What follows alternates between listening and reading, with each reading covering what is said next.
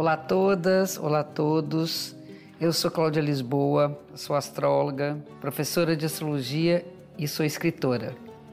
Sejam bem-vindas, sejam bem-vindos ao podcast Astrologia com Cláudia Lisboa, um espaço para a gente falar um pouco mais sobre como a astrologia influencia vários aspectos da nossa vida e para conhecer um pouquinho mais sobre o céu do momento. Toda segunda-feira tem um programa novo no ar e para ouvir em primeira mão, assine ou comece a seguir o podcast na plataforma que você preferir. A nossa segunda-feira que fala sobre os uh, astros que nos dão dicas para a nossa semana. São nossas tarefas semanais, a nossa conexão com esse céu. Sempre começando a falar sobre a fase da lua, que no domingo foi a lua crescente, então a semana toda vai estar ali é, vigorando essa força da nutrição. A gente tem uma lua nova que se assemelha simbolicamente à semeadura. Você vai lá, enterra a sementinha para que ela possa se desenvolver.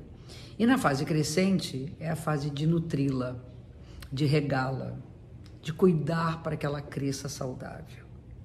Então, é, é uma, é uma lua que fala dos cuidados mesmos, daquilo que a gente deve alimentar na nossa vida, aquilo que está precisando ganhar força para que na lua cheia possa ser simbolicamente colhido um bom fruto. Né?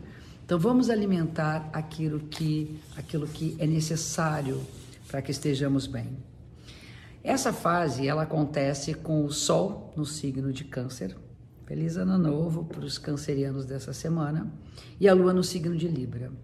São dois signos que têm uma dinâmica feminina e eu acho que é isso que deve ser alimentado e nutrido durante esse período.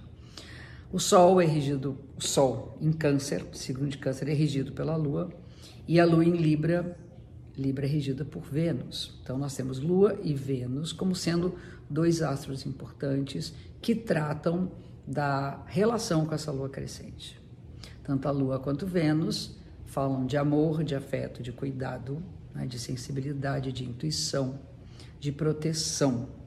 Então a ideia é nutrirmos protegermos, cuidarmos das pessoas que nós amamos e nos deixar cuidar. Isso é super importante. Saber é um ato, né? É uma ação, é um verbo deixar-se cuidar. Porque muitas vezes a gente vai lá valentão, acha que pode, que, né, que vai cuidar de Deus e o mundo, e às vezes nós estamos precisando ser cuidados. Quando não temos quem nos cuide, que nós sabamos cuidar a nós mesmos. Então, toda a questão dessa semana é associado, associada a esse cuidado. Como a Vênus, que rege o signo de Libra, se encontra em Gêmeos, eu acho que a gente tem que cuidar um pouquinho, né? regar, nutrir a força da nossa mente, dos nossos pensamentos. É muito bonito pensar que um pensamento bem nutrido vai gerar uma série de possibilidades na vida. Então, esse é uma vibração desse momento. Bom, no iníciozinho da semana, nós temos a conjunção de Júpiter com Plutão.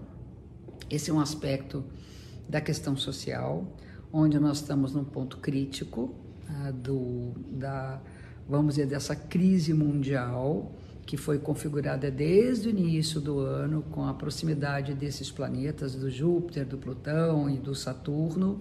Então aqui nós temos um momento que é uma espécie de vamos ficar atentos para não perder a mão e fazer virar esse jogo para uma forma positiva. Então vamos ter essa essa chance nas mãos, mas vai depender muito do que nós vamos fazer. Individualmente falando, é preciso ir mais fundo nos nossos desejos, estarmos preparados para fazer as mudanças que esse período nos aponta. Não é possível a gente passar por tudo que tem passado, tudo que nós passamos e não fazer nada, não mudar, como se tudo voltasse ao normal em algum momento. Então temos que ficar atentos a isso. E no meio da semana a gente tem um movimento super bacana que é são conexões entre Sol, Urano, entre Mercúrio e Urano entre Sol e Mercúrio. Tanto Urano quanto Mercúrio estão associados ao signo de ar. E reforçando o que eu disse no início, a, o poder da nossa mente, o poder do nosso pensamento, principalmente aquilo que nós queremos mentalizar para o nosso futuro, tem uma força absurda nesse momento. Então, apesar de ser um tempo, pensando coletivamente, né, num sentido maior, difícil de fazermos previsões e ter uma estabilidade, ter alguma coisa, vamos dizer, que a gente possa contar como certo, esse é o momento que tem algum insight de como as coisas poderão ser daqui para frente e num futuro próximo ou até distante. É um momento criativo em que as trocas são muito boas, as ideias são muito férteis e nós podemos descobrir coisas que vão dar um novo sentido para a nossa vida. Então, o diálogo é muito bem-vindo. E nós temos uma entrada, um retorno do Saturno ao signo de Capricórnio, que mais uma vez reforça a questão desse momento da responsabilidade que nós temos de construir com nossas próprias mãos o futuro de uma sociedade que a gente deseja.